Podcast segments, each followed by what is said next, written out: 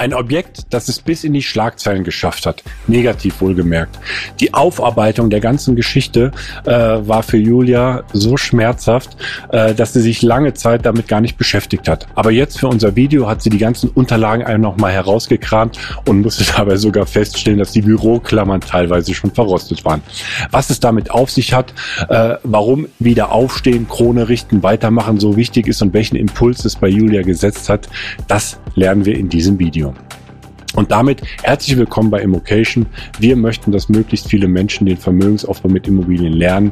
Und wenn auch du genau das lernen möchtest, dann abonniere am besten unseren Kanal und vergiss auch nicht, die Glocke mitzudrücken.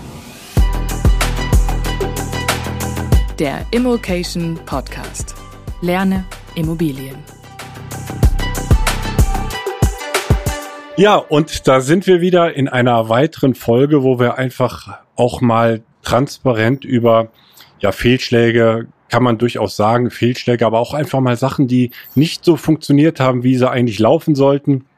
Insbesondere auch, ähm, was, was vielleicht auch falsch gemacht wurde oder wo man ähm, die, die Konsequenzen nicht so absehen konnte in, in jungen Jahren. Dazu haben wir eine Serie, äh, da haben wir auch einige Coaches mit dabei, die hier auch ganz offen darüber reden. Und äh, wir haben die Serie ganz bewusst jetzt auch hier in diesem Format abgedreht, weil wir einfach sagen, aus Fehlern wird man klug. Und äh, wenn man die Fehler im, im Bestfall auch nur einmal macht, dann ist der Lernerfolg da doch recht groß draus. Und äh, genau diesen Lernerfolg, den möchten wir mitgeben und auch einfach mal aufzeigen, dass die Fehler auch jedem passieren. Also da ist da letztlich auch keiner gefeilt davor. Und äh, das besprechen wir heute mit der Julia, mit der Julia Mosliner, was ihr passiert ist. Hallo Julia. Du hast, du hast, du hast schon gewunken. Und ähm, ich bin wirklich froh, dass, dass wir heute ganz offen über deine Geschichte beziehungsweise über das Objekt sprechen. Ähm, ich ich glaube, ähm, kannst mich ja gleich korrigieren, aber es, es geht um eine Vertriebsimmobilie, ähm, wo eigentlich von Anfang an irgendwie schon was im Argen war und die Probleme ja. sich dann äh, im Laufe der Zeit auch gehäuft haben. Aber der ja. Reihe nach. Aber der Reihe nach, Julia. Ähm, erzähl doch einmal, wie bist du an diese Immobilie gekommen? Wie ging das Ganze so vonstatten und wann ist das in etwa so passiert, dass wir mal so, ein, so einen Rahmen haben, wann das, wann mhm. das ungefähr war, in welcher Situation du damals warst? Also ähm, ich bin ja schon zwei, drei Tage älter, das heißt, heißt ich spreche auch mit euch hier in D-Mark-Zahlen noch. Also das Ganze ist tatsächlich äh, auch schon 30 Jahre her, 1990, 1991. Ähm, ich war damals roundabout 20 Jahre alt, äh, war bereits äh, fest liiert bzw. verheiratet, äh, war damals gerade in der Ausbildung, was auch noch peinlicher, zur Kauffrau der Grundstücks- und Wohnungswirtschaft, allerdings im ersten Lehrjahr und ähm, wir hatten eine, mein Mann und ich, eine sehr gesunde finanzielle Situation. Es ging uns sehr gut. Mein Mann äh, war mit 26 auch schon selbstständig. Wir haben gutes Geld verdient, aber wie man in dem Alter auch so ist, haben wir auch wirklich ganz gut gelebt. Ähm, wir hatten damals keine großartigen Rücklagen gebildet. Das Geschäft lief ziemlich gut. Und irgendwann, wie es so immer ist, äh, kam das Finanzamt. Äh, dadurch, dass mein Mann auch gerade sehr jungfräulich selbstständig war, waren auch Vorauszahlungen, Einkommensteuer und so weiter damals noch nicht kalkulierbar. Und wie das immer so ist, das Finanzamt kommt als erstes und es kam und es kam auch mit einer richtigen Rutsche. Das heißt, wir hatten eine mega böse Nachzahlung, eine mega böse Erhöhung der Vorauszahlung. Wir mussten damals diese Steuerschuld finanzieren, weil wir keine äh, Rücklagen hatten. Das ging aufgrund der finanziellen Situation sehr gut. Ähm, und hatten die Situation einigermaßen im Griff. Und wie es dann immer so ist, waren wir natürlich ganz doll böse. Wie kann das Finanzamt denn uns so viel Geld wegnehmen? Und äh, es hätte uns ja der Steuerberater mal sagen können. Also alles, was man so bockig in dem Alter denkt, wenn einem jemand den Geldhahn ein bisschen zudreht und ähm, haben dann eigentlich per Zufall ein, ein Schulfreund meines Mannes, guter Schulfreund seines, meines Mannes, äh, war im Immobilienbereich tätig, hatte damals in einem relativ namhaften Vertrieb in Berlin gearbeitet, hat auch ein sehr gutes Leben geführt und in, in einem Gespräch haben sie mal darüber gesprochen, wie macht er denn das, damit er klarkommt. Und er sagt halt, na ja, äh, völlig klar, also er zahlt so gut wie keine Steuern und er zahlt wenig Steuern, das ist sehr optimiert, ähm, weil er ja vermietete Eigentumswohnungen hatte. Und ähm, mein Mann ist äh, im wirtschaftlichen Bereich nicht besonders unterwegs. Der ist im Filmbereich unterwegs. Ich war damals in der Ausbildung, war froh, wenn ich den Weg zur Berufsschule gefunden habe. Und das hörte sich alles ganz toll an. Und dann hat, haben die einen Termin gemacht und dann kam mein Mann mit einer Berechnung nach Hause und die sah super aus. Die sagte schlussendlich, ich habe sie leider nicht mehr gefunden, aber ich weiß es noch und wir haben darüber gesprochen, die sah so aus, dass also Ankauf, Finanzierung, äh, Wohngeld, ähm, äh, Zinstilgung, Mietüberschuss plus Steuervorteil plus minus null läuft, das Leben schön ist und wir sehr viel weniger Steuern zahlen müssen. Ähm, schwuppdiwupp, ich glaube, eine Woche später war er beim Notar und wir hatten also diese Wohnung. Naja, das heißt, das, hm? das, das, heißt, das Ganze wurde als Komplettpaket, als, als rundum ja, sorglos Paket angeboten. Das, mit, das war mit, damals so gang und gäbe. Mhm, mit, mit du darfst eine Sache nicht vergessen. Äh, du hattest vor 30 Jahren nicht die Möglichkeiten, äh, die wir heute haben. Google war nicht. Damals hast du noch eine Stunde gebraucht, um Song runterzuladen. Also dieses ganze Google-Prinzip, Aufklärungsprinzip, ähm, Weiterbildungsprinzip, äh, das, das gab es damals nicht. Oder das wurde auf jeden Fall nicht so genutzt oder von uns nicht genutzt. Also ich hätte damals, äh, Google gab es ja schon vor 30 Jahren, hätte ich jetzt aber auch nicht äh, gegoogelt, wie sieht es aus mit den Steuervorteilen oder was sind die Problematiken an einer vermieteten ETW. Die Einträge gab es damals auch noch gar nicht so großartig, glaube ich. Und dieses rundum sorglos Paket äh, musst du dir vorstellen, ähm, ich habe die Rechnung von dem Vertrieb damals gefunden. Da war alles drin. Die Finanzierungsvermittlung, ähm, die Abwicklung äh, mit der, mit der, mit der Hausverwaltung damals, den Mieter anschreiben. Wir haben auch gleich die Mietsonderverwaltung mit dazu gebucht, sodass eigentlich die Ausgangsposition war, ihr müsst gar nichts machen. Gar nichts. Und so wurde das verkauft. Das war damals ja auch statthaft und wir waren damals halt auch sehr naiv und haben gedacht, okay, die Bank finanziert ja nicht irgendeinen Mist und es sieht alles gut aus und wenn die Berechnung steht und äh, ist das alles gut so.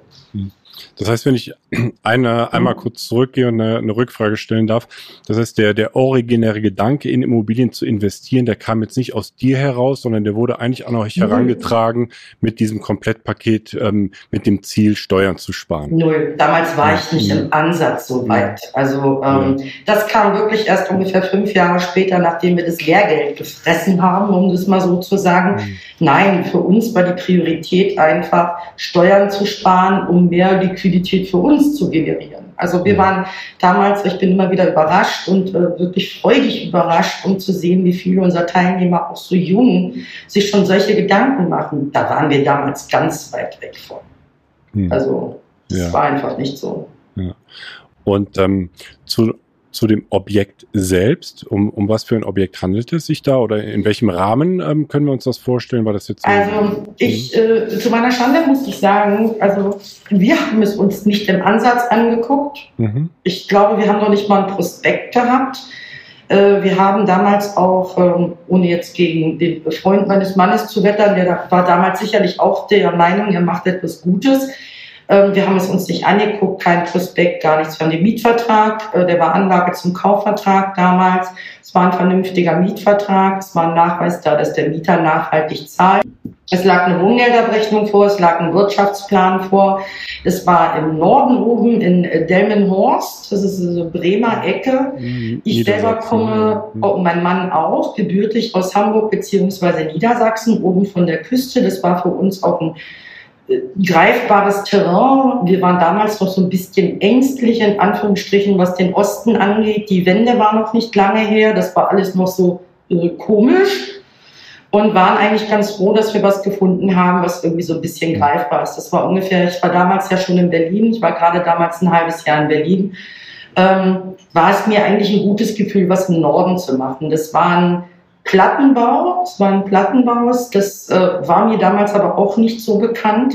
Ich war damals aber auch bautechnisch nicht im Ansatz versiert. Ich dachte immer, na gut, quadratisch praktisch gut, die Dinger sind aus den 50ern, 60ern, ähm, da kann nicht viel passieren. Das ist ein Riesenkomplex, es waren mit Untergemeinschaften, glaube ich, fast 400 Einheiten und ähm, war nichts Negatives bekannt. Also hätte ich damals äh, das Objekt alleine schon mal, das hat so einen ganz bekannten Namen, das wird jeder, der da oben aus dem Norden kommt, kennen, am Wollepark. Ich habe hier auch noch mal, wer es sehen möchte, ein sehr hübsches Foto und die Headline dazu.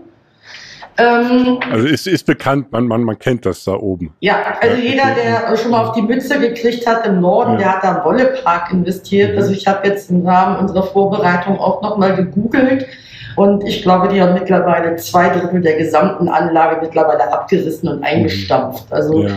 ähm, von daher, ja, aber die Miete war in Ordnung damals. Die Miete war in Ordnung und äh, ich war halt der Meinung, es rechnet sich. Wir haben damals, ich musste mal wieder schmulen in meine Unterlagen, weil äh, das doch schon zwei, drei Tage her ist. Also wir haben gekauft eine Wohnung im sechsten OG mit 70 Quadratmeter in einer WEG von 80 Einheiten ähm, mit einem Wohngeld von 360 Mark, einer Miete von fast 1000 Mark und haben inklusive aller Nebenkosten, da sind aber auch die Vertriebsprovisionen, die Finanzierungsvermittlungsprovisionen und so weiter ähm, dabei gewesen für 156.000 DM. Das scheint mir auch im heutigen Nachgang auch wirklich nicht so viel. Also ich klar, der Markt ist heute ganz also, anders. Mh, ja. Damals war es äh, laut Einwertung von der Bank, die natürlich auch niemals draußen gewesen war. Schneider und Co. gab es damals noch nicht und Schrottimmobilien. Ähm, die haben sich das auch nie angeguckt. Die haben also aus, gab kein Gutachten. Es gab ein uraltes Wertgutachten vom Vertrieb, was wie Vertriebe so oft auch gerne macht, natürlich ein wenig aufgehübscht war wenn man es im Nachhinein betrachtet, ohne irgendjemandem etwas Böses zu unterstellen.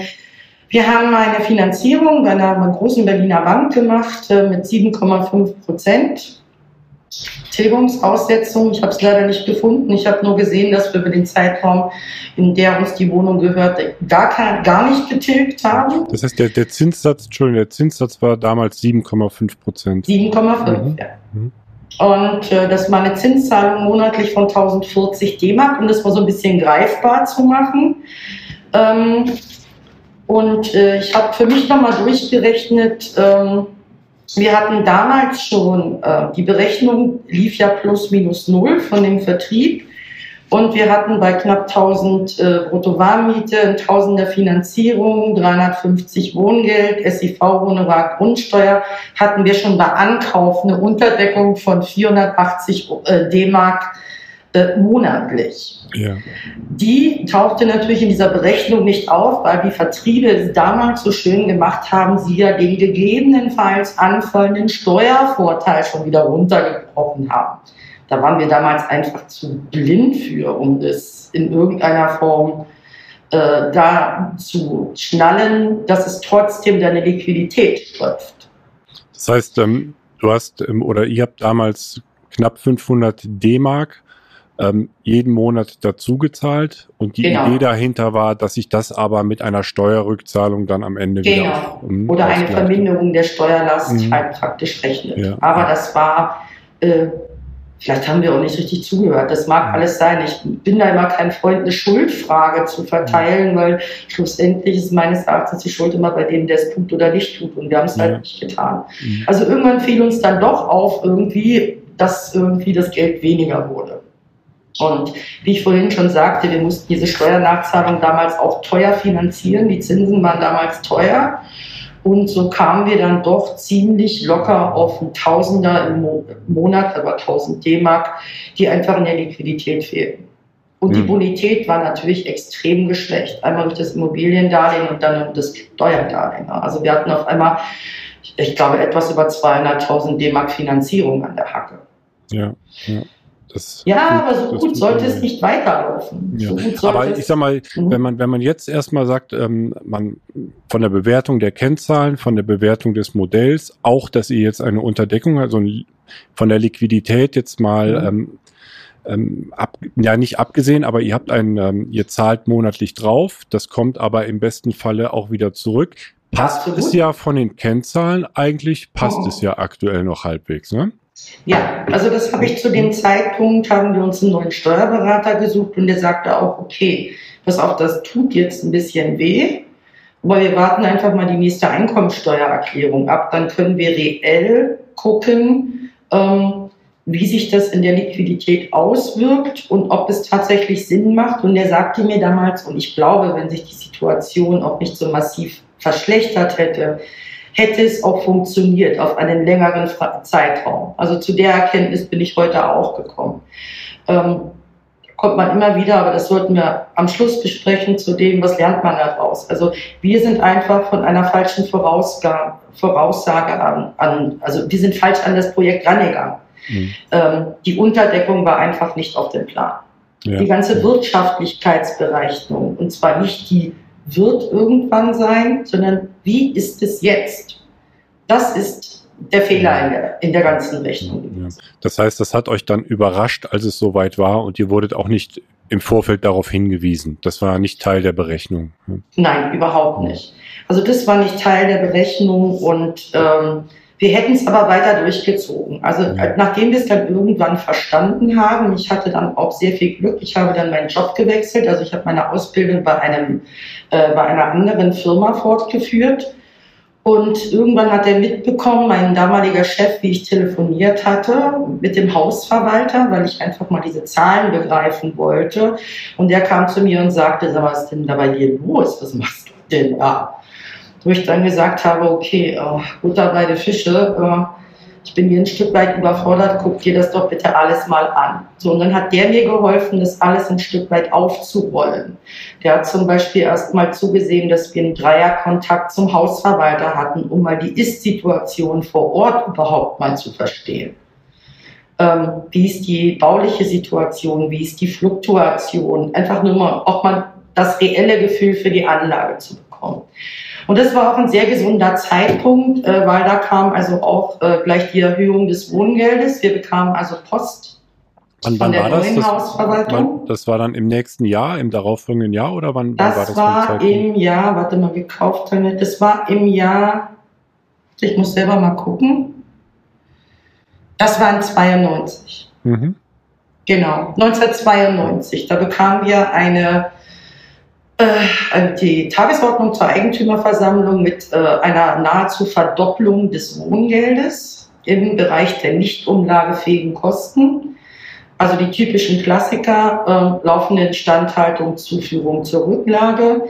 Es waren ellenlange Angebote dabei, ähm, was alles gemacht werden muss. Es ging bei den Fenstern los. Es ging über die Heizung, es waren Wasserschäden, es waren Fassade, es waren Steiger, dann stand da schon mal so nebenbei im Nachsatz drin, dass die Kinderspielplätze alle mit kontaminierten Bahnschwellen gebaut worden sind. Und ich dachte, um Gottes Willen.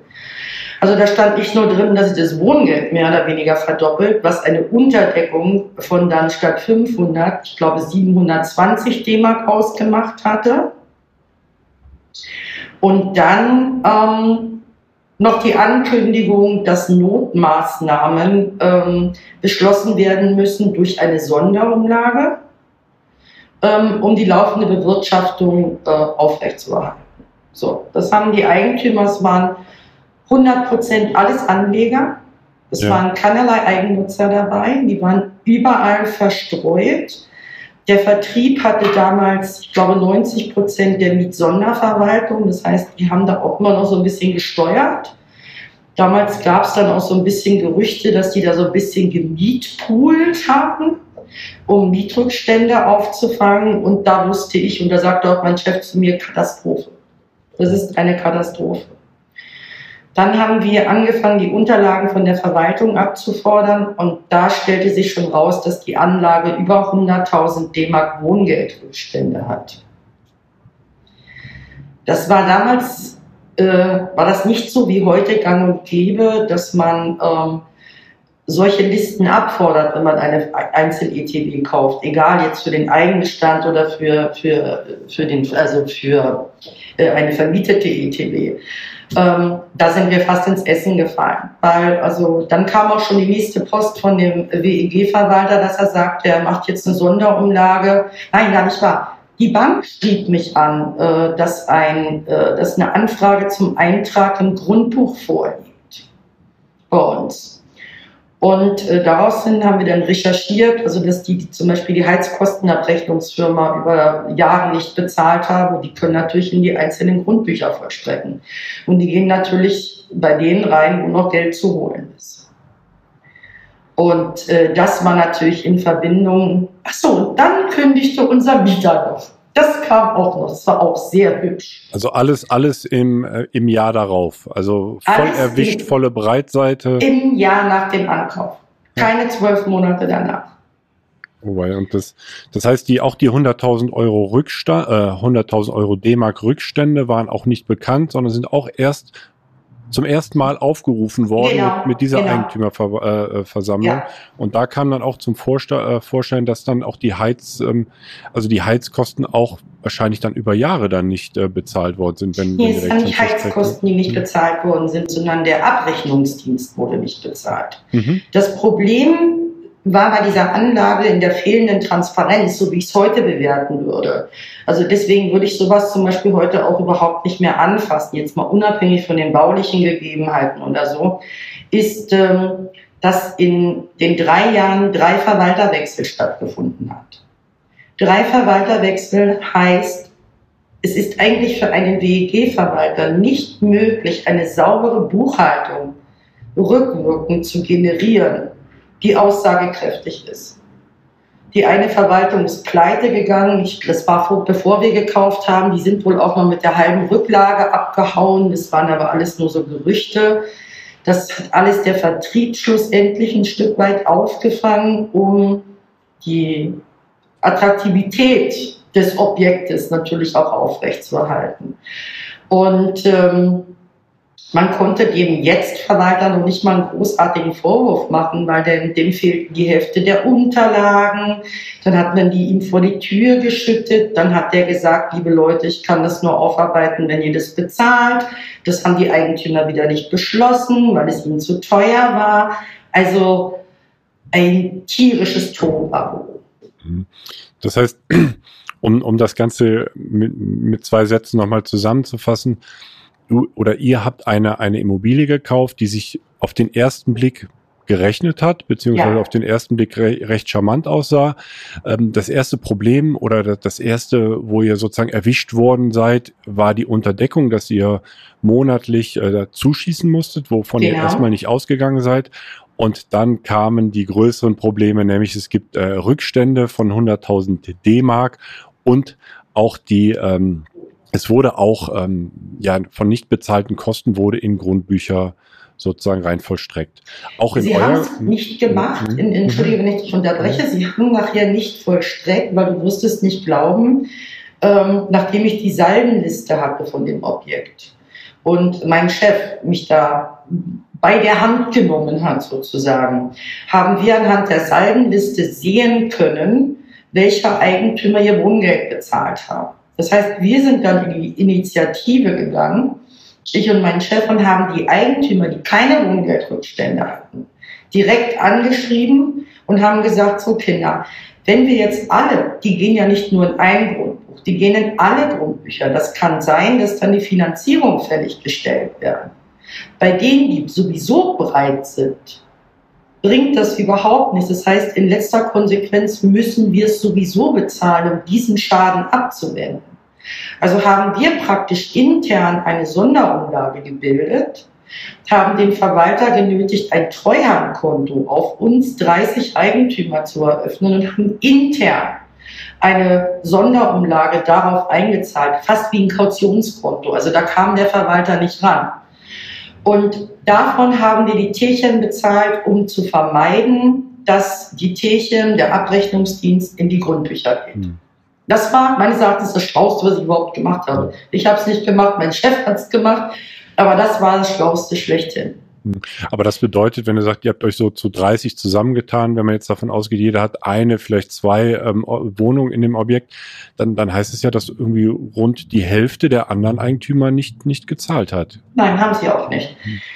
Die sind auch tatsächlich, ich muss noch mal gucken in meine schlaue Liste, es zeigte sich dann, als ich, als wir die Entscheidung, also wie gesagt, die Sonderumlagen, der Mietausfall. Wir hatten sechs Monate Mietausfall. Wir hatten 3000 Mark Instandsetzungskosten in der Wohnung, um sie überhaupt für weniger Geld wieder in die Vermietung zu kriegen, weil dieses Objekt derzeit schon so runtergerockt war und äh, so einen schlechten Ruf hatte. Also in dem Artikel, den ich dir eben gezeigt habe, stand ja auch drin, Wollepark äh, immer unbeliebter, nur noch jede dritte Wohnung vermietet. Das heißt, tierischer Leerstand sah aus wie Schwein. Ich habe von dem Hauswart äh, Fotos gekriegt, da, da hätte ich nicht für 300 Mark einziehen wollen in eine 70 Quadratmeter Wohnung. Und da war uns eigentlich dann klar, ähm, wir müssen das Objekt loswerden. Wir müssen jetzt Schadensbegrenzung machen. Weil einfach auch, achso, und dann haben wir ähm, über meinen Anwalt, ich habe mir dann damals einen Anwalt genommen, mit meinem Chef zusammen, haben wir ein Grundbuch gezogen, Einzelgrundbuch, und daraus ergab sich schon, dass 37 Wohnungen in der Zwangsversteigerung waren. Und damit wusste ich, der Drops ist gelutscht. 94 haben wir abgewickelt. Also lass es 92, 93 ja. gewesen sein. Ah, okay, das, das heißt, das Ganze war ja äh, dann relativ kurzes Intermezzo, ne? Einfach äh, gekauft. toi, toi, toi. Also ich glaube, wir hätten uns, wenn wir nicht Hilfe von außen in Anspruch genommen hätten, wenn wir nicht meinen Chef gehabt hätten und meinen Vater, der schlussendlich auch in der Liquidität helfen konnte, und einen sehr guten Anwalt, der ein Freund meines Vaters war, ähm, hätten wir uns irgendwie sicherlich durchgemogelt, aber irgendwann wurde uns beiden, und wir hatten wirklich keine große Ahnung und sind da auf den Topf gesetzt worden, war klar, das ist ein Fass ohne Boden. Hm. Das, das Recht, selbst wenn du langfristig auf 20 Jahre denken würdest, selbst wenn du einen immensen Steuervorteil irgendwann bekommst, ist das einfach nichts, was funktioniert. Und wir haben alles in allem in dreieinhalb Jahren die ganze Grütze wieder abgewickelt. Ja teuer, aber wir waren es von der Backe. Hm. Ich meine, das, das macht ja auch was mit einem. Das, das schlägt ja auch auf die Laune, das, das überträgt sich vielleicht auch auf, auf das Umfeld und äh, dann lieber ein, ein Schrecken mit Ende als da ein Schrecken du. ohne Ende. Äh, ein das Ende ohne Schrecken. Etwas, äh, wie auch immer der Spruch. Eigentlich ja. fast das Wichtigste. Ja. Und das habe ich ja. auch ähm, erst relativ spät gelernt. Aber ähm, ich muss dir ganz ehrlich sagen, diese Zeit, war in denen, und ich bin jetzt wirklich schon 30 Jahre verheiratet, waren die schlechtesten drei Jahre von der Lebensqualität her. Du kannst dir vorstellen, in der Ehe, es bleibt nicht aus, die Schuldfrage. Vorwurf hier, Vorwurf da. Wann kriegt man sich in die Plünden? Wenn die Kohle knapp wird. Das ist einfach so. Das liegt nun mal in der Natur. Da hast du so Kurven, ja, wir schaffen das und äh, ist alles ganz gruselig. Ähm, das sind so Kurven, die sich entwickeln, die machen dir das Leben richtig schwer. Die machen es dir auch schwer, äh, motiviert und engagiert weiter durchs Leben zu gehen. Also, äh, wie gesagt, gerade mein Mann im Künstlerischen, der hat da wirklich auch so eine Bremse gehabt und hat gesagt, ich sehe das gar nicht mehr ein, ich arbeite nicht mehr. Also dann kann ich mich ja irgendwo anstellen lassen, mhm. Statt hier sieben Tage die Woche zu arbeiten. Und ähm, das ist von der Lebensqualität ganz gruselig gewesen. Ist anfällig. Also ich war damals zum Beispiel viel krank, so typische Psychosomatikgeschichten, Migräne und Co. Wir haben uns dann auch von der Wohnsituation verkleinert, als wir dann endlich mal wieder einen Lebensplan hatten. Das motiviert jetzt auch nicht so richtig. Und der ganze Lebensstandard hat sich also ähm, fortlaufend bis zu den nächsten fünf Jahren einfach verändert. Und das ist halt Lebensqualität, ist das A und O. Ich habe ganz viele Leute in meinem Bekanntenkreis, wo die Ehen aufgrund solcher Geschichten auseinandergegangen sind. Hm. Und ähm, es ist ja mhm. die ganze Zeit präsent. Ne? Es ist ja die ganze Zeit, man hat ja noch, ich meine, das ganze Objekt ist einfach als, als Anlage oder Steuersparmodell gewesen ja. und auf einmal beschäftigt das einen 24 Stunden am Tag du beim Einschlafen, beim Aufwachen. Laune, wenn ja. du zum Briefkasten gehst. Ich glaube, ich habe in meinem ganzen Leben haben wir noch nie so viel gelbe Post bekommen äh, wie zu der Zeit. da, da kriegst du, wie gesagt, da, da kriegst du schon einen halben Schweißausbruch, äh, wenn du zum Briefkasten gehst. Also das muss ich ganz ehrlich sagen. Aber das reden, da reden wir zum, beim Fazit zum Schluss noch mal drüber. Also ihr habt dann aber entschieden, beziehungsweise ihr habt dann den Entschluss gefasst, ähm, die Wohnung zu verkaufen. Hab, ja. Wie habt ihr das hinbekommen? Also es war ja ein also, schwieriges Objekt. Dann, auch mit, äh, mit, mhm. meinem, mit meinem damaligen Chef zusammen, der meinte, pass auf, äh, wir probieren jetzt einfach mal einen Dummy, wir machen mal eine Anzeige, ähm, wir lügen nicht. Also da waren wir auch uns von vornherein alle klar, dass wir, ich will nicht sagen, dass diese Vertriebsgeschichte ein Betrug war, aber ich glaube, dass auch sowohl den Vermittlern gegenüber als auch äh, im Rahmen der Hausverwaltung viel Informationen vorenthalten worden sind, ähm, haben wir die, hat er gesagt, wir probieren es einfach mal. Wir haben die Wohnung dann zu zwei Drittel auf den Markt gestellt, des damaligen Kaufpreises. Ich glaube, wir haben einfach geschrieben 100.000. Wir hatten dann damals auch einen solventen, ordentlichen Mieter gefunden. Ähm, haben sie reingestellt und da tat sich gar nichts, außer dass wenn du den Wollepark eingegeben hast, eine Liste kam von Wohnungen, die dort angeboten worden sind, wo wir sagten, okay, das war jetzt ein Satz mit X. Ähm, dann passierte etwas, was mich erst sehr sauer und zum Schluss dann sehr glücklich gemacht hat, weil der dritte, der neue Hausverwalter, der schrieb uns Eigentümer alle an und sagt, er kauft alle Wohnungen auf. Mhm für einen Quadratmeterpreis von XY. Das war damals ungefähr 50 Prozent. Also ich glaube 60.000 hat er uns angeboten. Wie gesagt, 160 hatten wir finanziert. 135 äh, war der reine Kaufpreis und ich bin da richtig wütend geworden und sage, das ist ja sowas Asoziales, da aus der Not der Leute irgendwie noch was zu ziehen und das mache ich nie, das mache ich nie. Und ähm, dann saß ich aber mit meinem Vater, mit meinem Mann, mit äh, unserem Anwalt und äh, mit meinem damaligen Chef zusammen und der sagte, nimm, was du kriegen kannst. Weil dann kam auch dieser Artikel raus, dann wurde die Leerstandsquote immer höher, dann gingen die Zwangsversteigerungen im Netz alle los. Also nicht im Netz ja. damals, aber die Zwangsversteigerungen gingen los. Da sind die Wohnungen teilweise für 35.000 bis 40.000 Euro, zwei Zimmerwohnungen weggegangen. D-Mark, ne? Ne, D-Mark, entschuldige, ja, D-Mark weggegangen. Und äh, da hat er auch gesagt, der bietet 60, nagel den sofort fest. Und dann ist mein Vater da rausgefahren nach Delmenhorst, hat sich den Vogel geschnappt, hat mit dem, ich möchte nicht was für ein innerliches Agreement oder internes Agreement noch beschlossen, auf jeden Fall ähm, hat der schon, haben die schon das Angebot beurkundet dort. So, das habe ich dann in Berlin angenommen brauchte natürlich die Zustimmung der Bank. Die Bank wollte natürlich die volle Vorfälligkeitsentschädigung haben. Da ist dann mein Vater mit meinem Chef wieder hin. Dann haben die mit denen rumverhandelt und haben gesagt, wissen Sie, ansonsten lassen die Kinder alles platzen. Dann können Sie sich hinten mit der ZV anstellen und dann sehen Sie ein Drittel von dem, was Sie jetzt haben wollen. Das heißt, die haben sich dort auch noch geeinigt. Ich glaube, es waren auf ungefähr 50 Prozent der Vorfälligkeit. Ich habe die Zahl leider nicht mehr.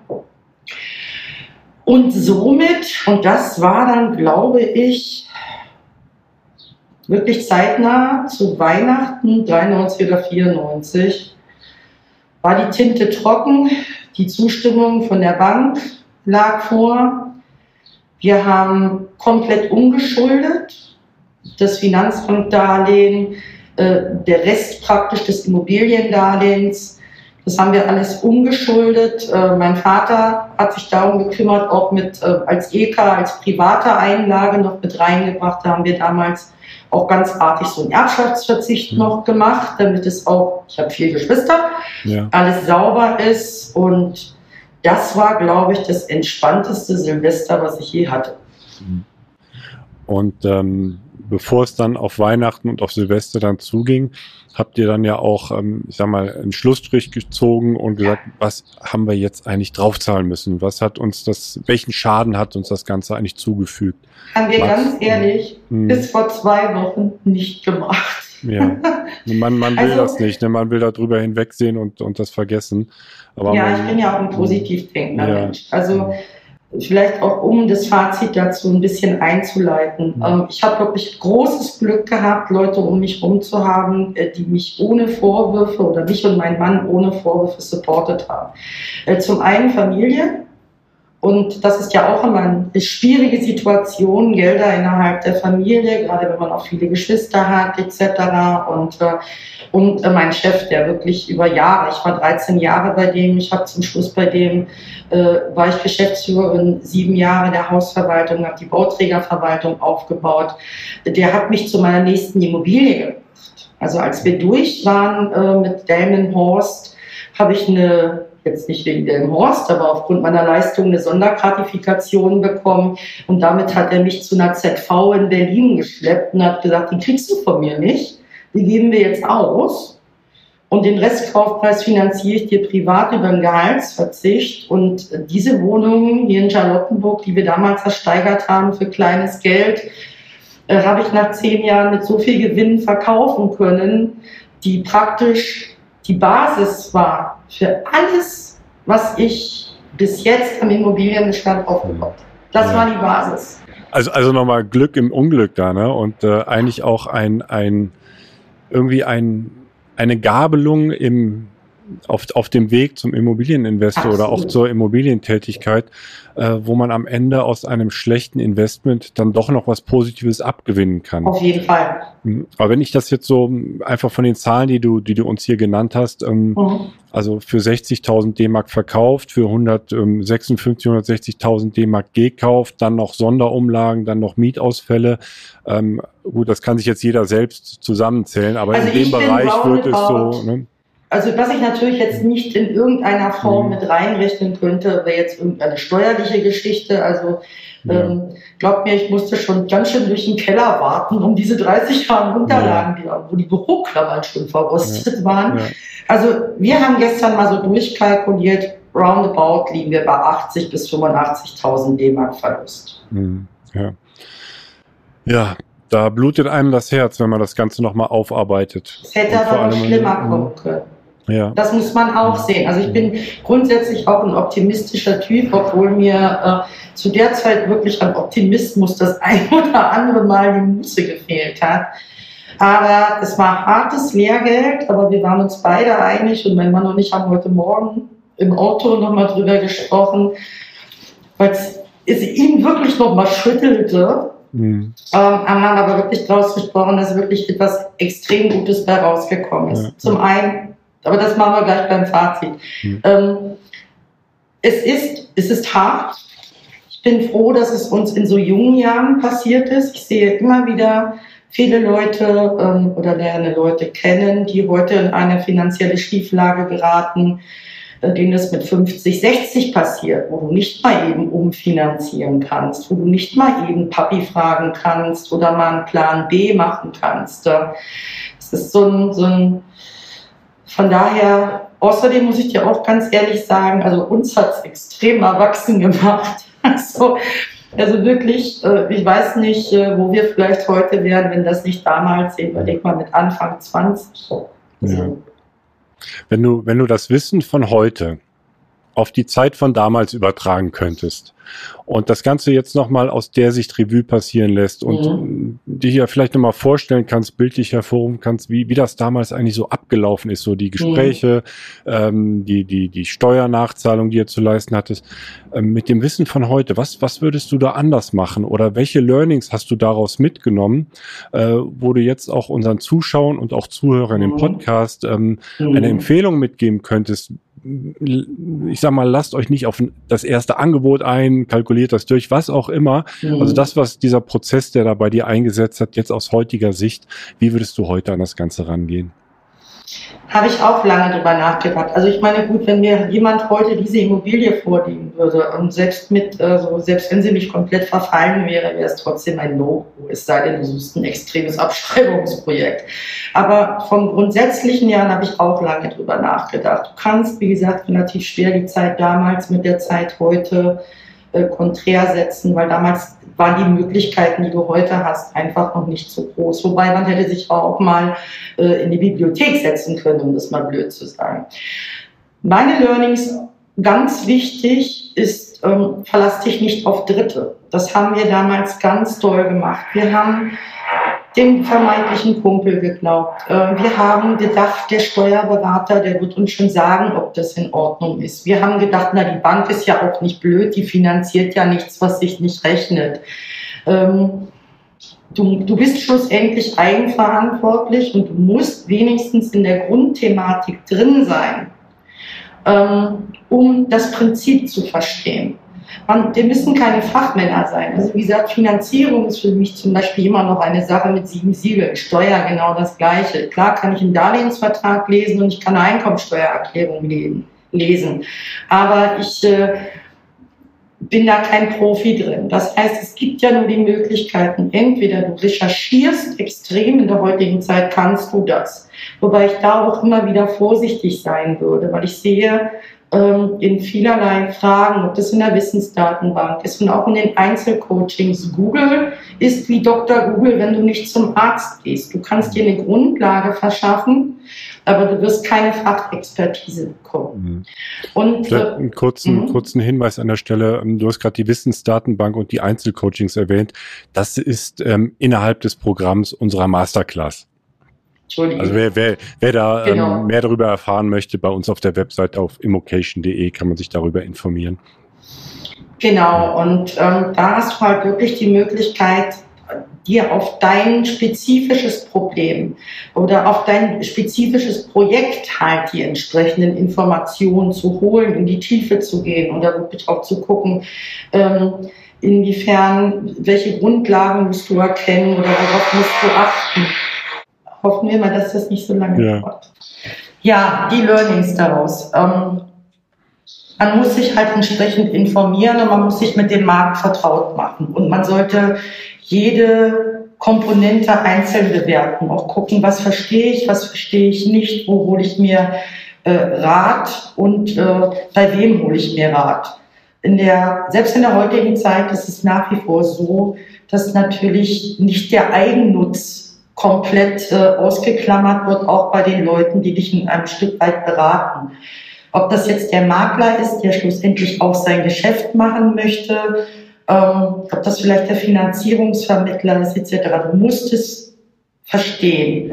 Und was ich für mich, und das mache ich heute auch noch so, obwohl es viele nicht machen, gerade im Einkauf äh, Einzel-ETWs, ich mache nie diese typische Vertrieblerberechnung für mich, für die, für die Wirtschaftlichkeit. Das heißt, normalerweise hast du Netto-Kaltmiete minus nicht umlagefähige Kosten minus Mietsonderverwalterhonorar ist gleich Überschuss.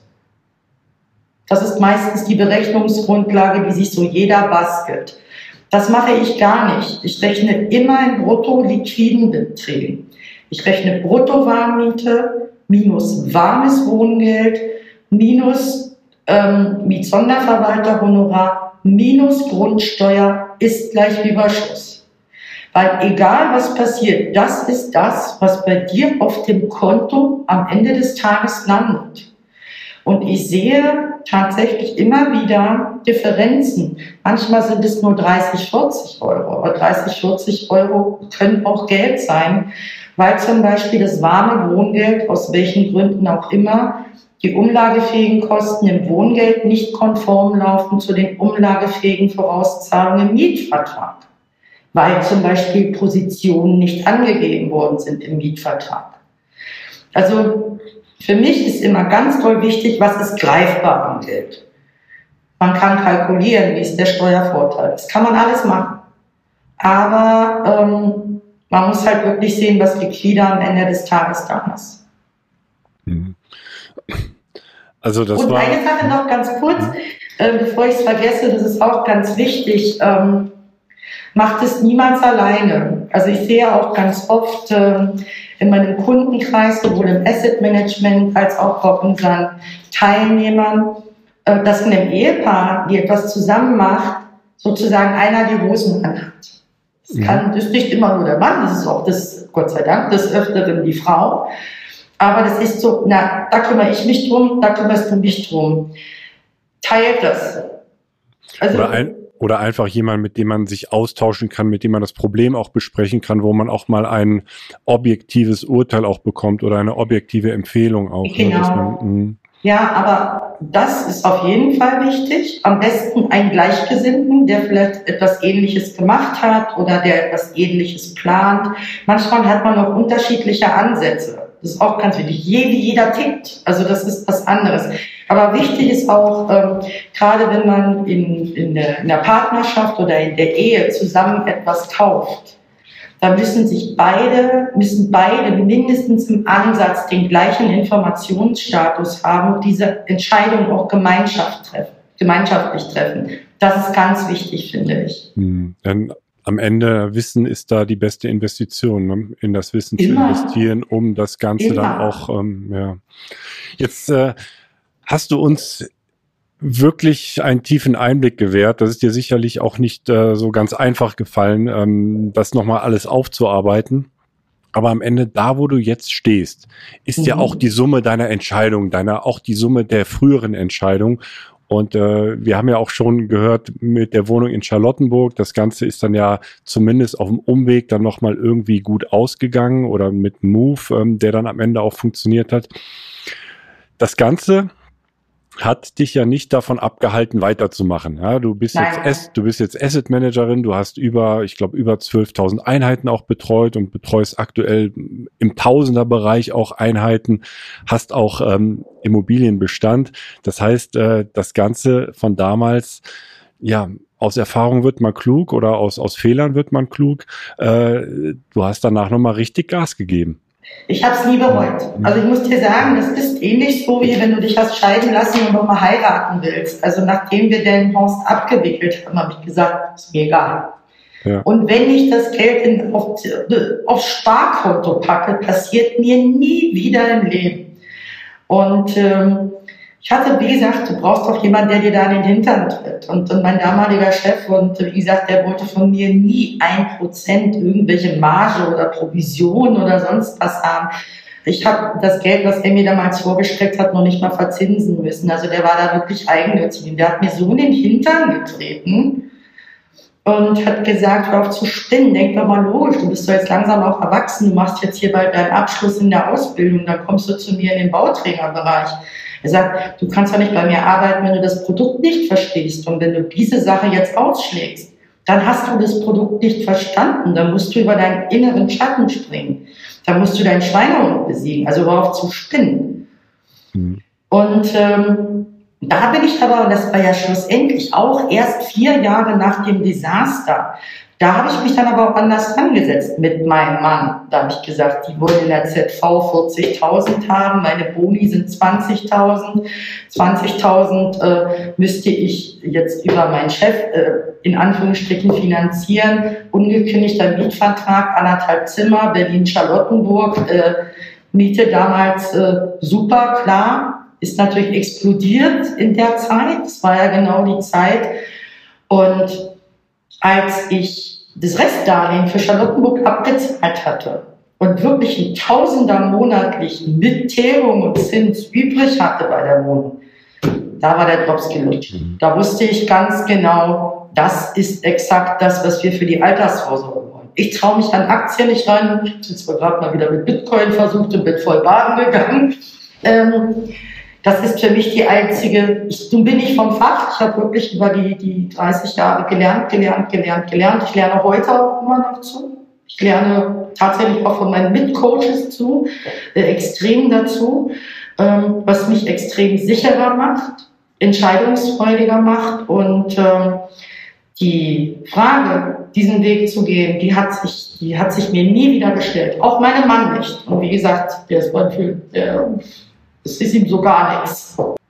Ja, sehr, sehr spannend, äh, die ganze Geschichte. Also ich habe sehr viel mitgenommen daraus, äh, mhm. weil ich ähm, jetzt nicht, also klar, jeder kennt das wahrscheinlich von uns, auch ähm, heutzutage gibt es noch diese Vertriebsimmobilien, äh, ja. wo einem letztlich das rundum sorglos Paket ab, äh, angeboten wird, das für den einen oder anderen vielleicht sogar ähm, auch passend ist, wenn man sich wirklich überhaupt nicht um nichts kümmern möchte, wenn man das einfach laufen lassen will. Aber hier durchaus ganz tief in die Kalkulation reingucken, die Kalkulation verstehen. In, genau, ähm, dass, dass man das wirklich versteht. Und äh, Julia, ganz herzlichen Dank, dass du so offen ähm, ja über deinen Fuck-up, sag ich mal, äh, gesprochen hast. Absolut. Und äh, wer mehr dazu noch wissen möchte, wir haben eine ganze Serie gedreht, wir haben einige solcher Fehler äh, mit unseren Coaches besprochen. Und wer jetzt nach, ja, nach diesem Video noch weiter eintauchen möchte, was auch unseren anderen Coaches passiert ist, der kann einmal hier sich weiter anschauen.